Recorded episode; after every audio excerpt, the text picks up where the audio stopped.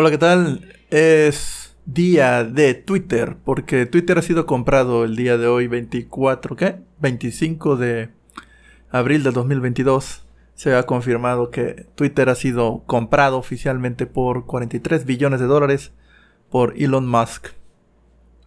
Eh, pues yo he estado siguiendo esa cuenta durante algún tiempo y él es una de esas personas que se considera a sí mismo un absolutista de la libertad de expresión lo que significa que la libertad de expresión es una prioridad para él, ¿no?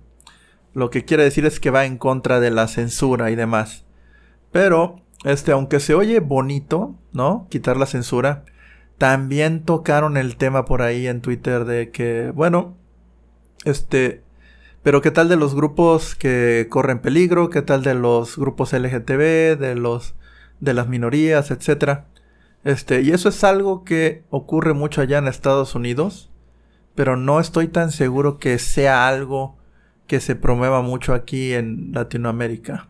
Tal vez sí, este, pero veo que la discusión está más orientada a lo que pasa en Estados Unidos. Y por lo general aquí simplemente se traduce, se hace una localización de esa discusión y se trata de importar tal cual. Lo cual he visto que no, pues tiene ciertos este, ahora sí que ciertos grados de éxito y fracaso, ¿no? Eh, en especial aquí en México, donde hay mucha discriminación de todo tipo.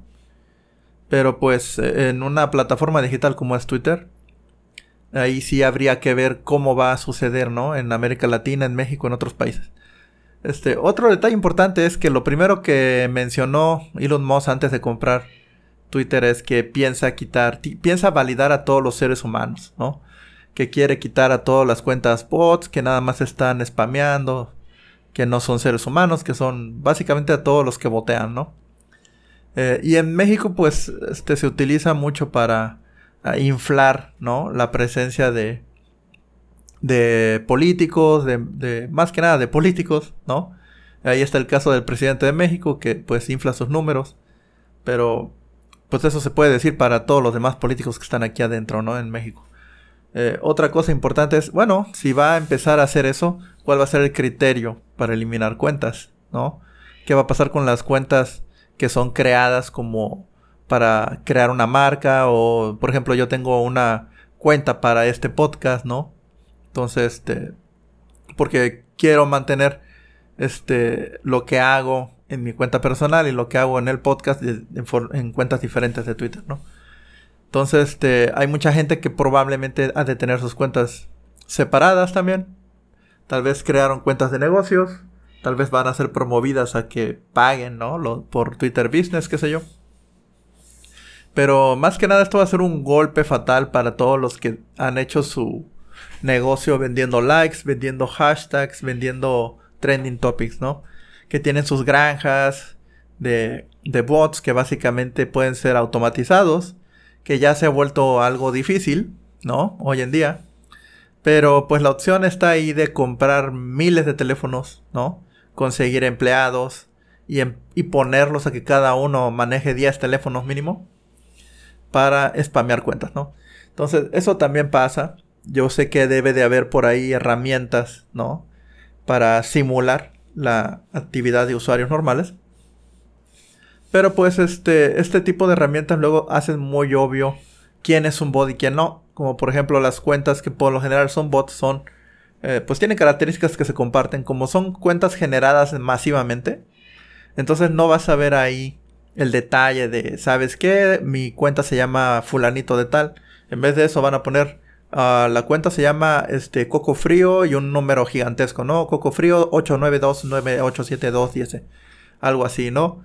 Este, algunos ni siquiera se toman la, la libertad de asignarle una foto de avatar. También ese puede ser otra bandera roja, ¿no? Entonces cuentas sin avatar, cuentas con números, cuentas recién creadas, cuentas con pocos seguidores, pero que sigan a mucha gente.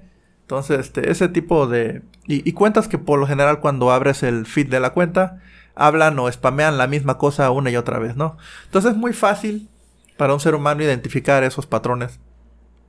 Eh, pero me pregunto yo qué tan complicado sería este, validar a los seres humanos en Twitter, ¿no? Porque pues esa es una de las, una de las metas de Elon Musk, o eso fue lo que él comentó. Está otro tema, este, la censura, ¿no?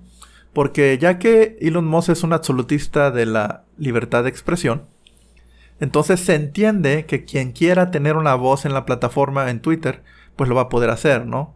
Entonces, este, hay, está el detalle de que, pues muchos se quejan de que, ah, bueno, si hay algún acosador o algo así cibernético, ¿no? Entonces va a andar acusando sin castigo. Pero pues también está el hecho de que actualmente si tienes un caso así, una cuenta así, puedes simplemente silenciar la cuenta o bloquearla o reportarla, ¿no? Entonces yo me imagino que la creación de estas cuentas basura, de estas cuentas bot, también se puede prestar para hacer el acoso, ¿no? Entonces si te banean la cuenta, pues no importa mucho, creas otra y regresas a las andadas.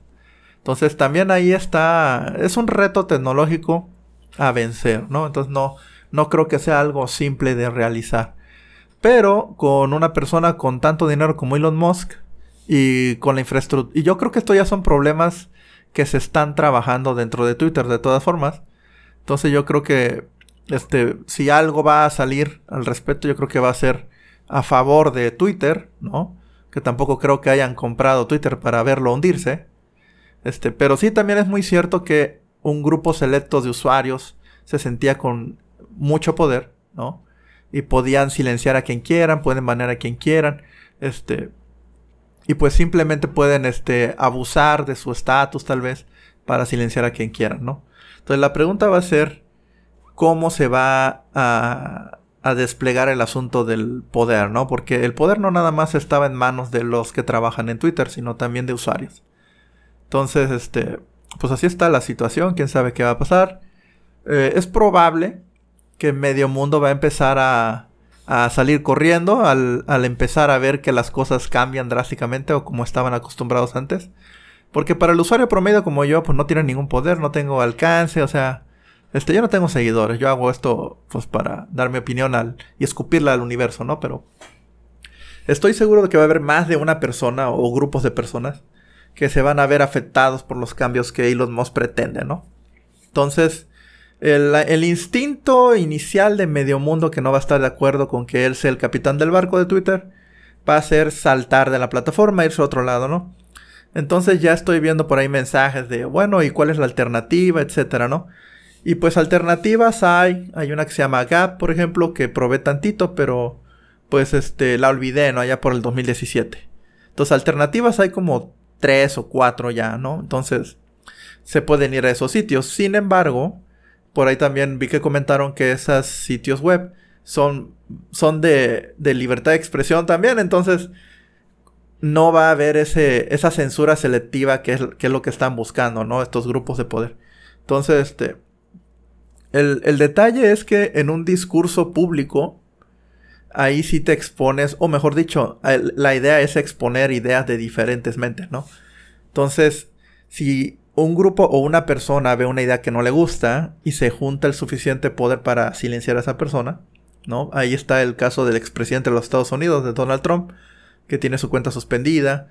Entonces, este, pues simplemente por ya esa voz ya no se oye, ¿no? Entonces, incluso si en lo personal puedes pensar que es un idiota, ¿no?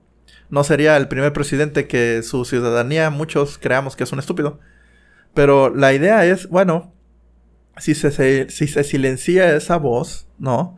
¿Cuáles otras están silenciando? Y supongamos, ok, si no dejas que esa persona exprese lo que tiene adentro en su mente, ¿cómo vas a sacar a la luz eso? Y esa es la cuestión.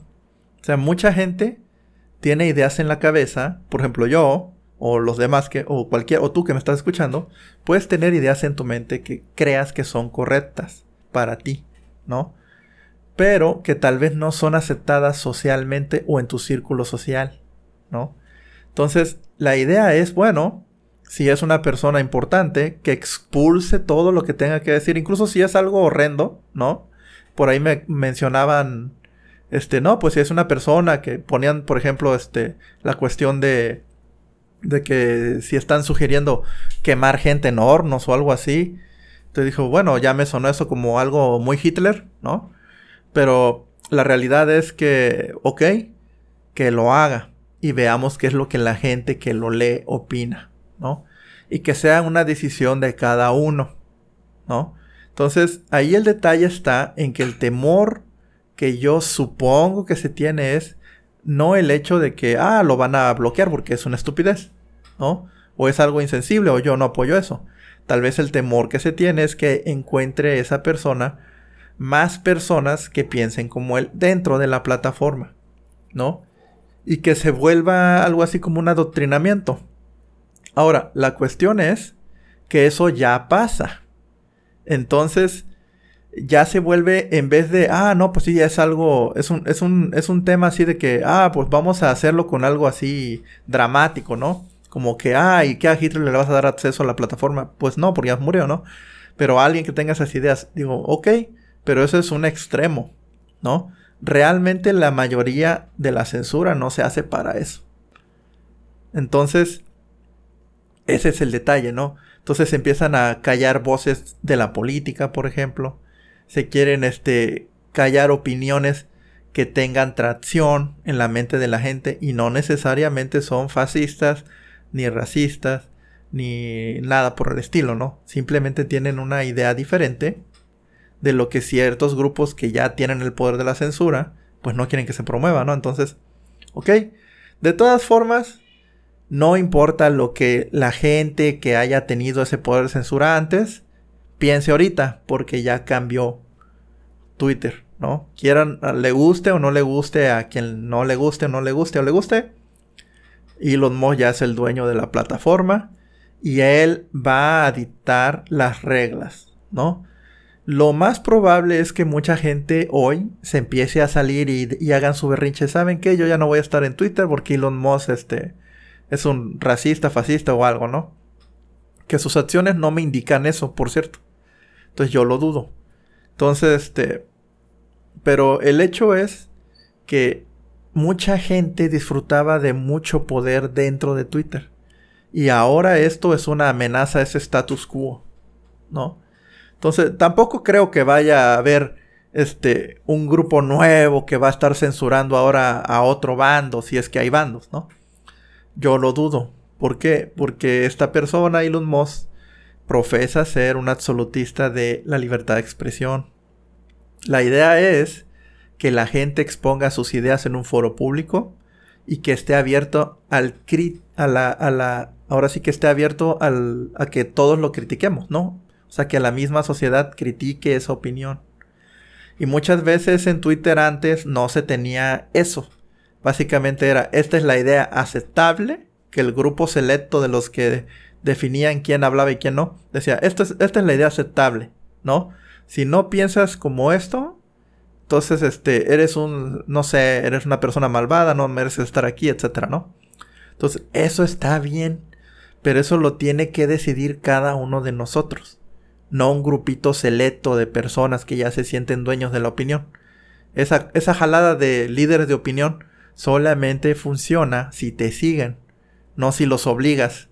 Entonces, tiene que ser voluntario, ¿no? Cada cabecito es un mundo y todo eso, ¿no? Entonces, esa es la idea. Pero bueno, vamos a ver qué pasa. Vamos a ver este que, no sé si va a regresar Donald Trump porque pues es una de las cuentas principales de por allá, ¿no? De Estados Unidos. Este, por acá hay mucho bot. Entonces, quién sabe qué va a pasar ahí. Hay mucho bot. En México hay mucho bot que promueve las ideas del presidente y muy probablemente hay bots para otros partidos políticos también, pero el que tiene más dinero, porque es el que cobra del, del, del, dinero del pueblo, es el presidente. Ese sí tiene varo para meterle a, a sus campañas de bots y por eso promueve, ¿no? Sus, sus trending topics. ¿Qué va a pasar con eso? ¿No? El momento que maten a todos los bots, porque ingenieros no les, no les faltan. Entonces, cuando empiecen a caer los bots este, del presidente pues ahí sí, quién sabe qué va a pasar. Yo creo que lo va, este, lo va a tomar muy en serio. Yo no veo las mañaneras y he empezado, y con tal de desintoxicarme un poco de todo ese rollo, empecé a dejar de seguir cuentas que incluso me gustaban mucho, como la de Chumel Torres, pero es que solamente hablan de eso, ¿no? Pero pues este, con todo este, yo estoy hablando de Twitter, pero pues es inevitable, ¿no? Entonces, este, quién sabe cómo va a pasar esto de la filtración de, de solamente humanos van a estar ahí. Entonces no sé si van a limitar el número de cuentas, no sé si van a pedir que nos identifiquemos como en Facebook, ¿no? Este, no lo sé. Si va a haber cuentas anónimas todavía, nadie sabe nada. Entonces, este, y pues, este, se va a volver el, el salvaje oeste, no lo creo. Porque la naturaleza humana, este, si hay algo que me ha enseñado la naturaleza humana es que somos muy adaptables y nos, y nos adaptamos al cambio rápidamente.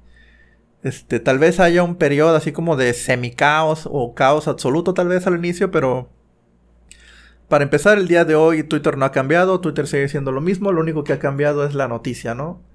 De que pues Elon Musk este ya compró Twitter, creo que fue por 44 millones de dólares, billones, perdón, de dólares. Entonces, este y pues sí, y ahí están los memes, ahorita están saliendo los memes con la carita de Elon Musk en el, en el logotipo, ¿no? Y y la carita del Dogecoin en el logotipo de Twitter también. Entonces, pues quién sabe. Este, todos están pensando, la mayoría de la gente dice, wow, lo hizo ese loco, ¿no? Compró Twitter, o sea, lo dijo y lo hizo. Entonces, este, yo creo que ese es el problema que tienen muchos con él. Que él lo que dice lo hace. Y ha dicho muchas cosas que a mucha gente poderosilla no le conviene. Entonces, este, pues vamos a ver. O una de dos, o se convierte en un desierto y ya no sirve Twitter. O vamos a empezar a ver una nueva era de libertad de expresión en esta plataforma. Y eso va a atraer a muchas voces que han, que han sido mantenidas en silencio en contra de su voluntad, ¿no? Vamos a ver qué sale de todo esto. Pues yo me despido y este y regreso al trabajo, pues nada más estoy descansando un rato. sale, hasta luego.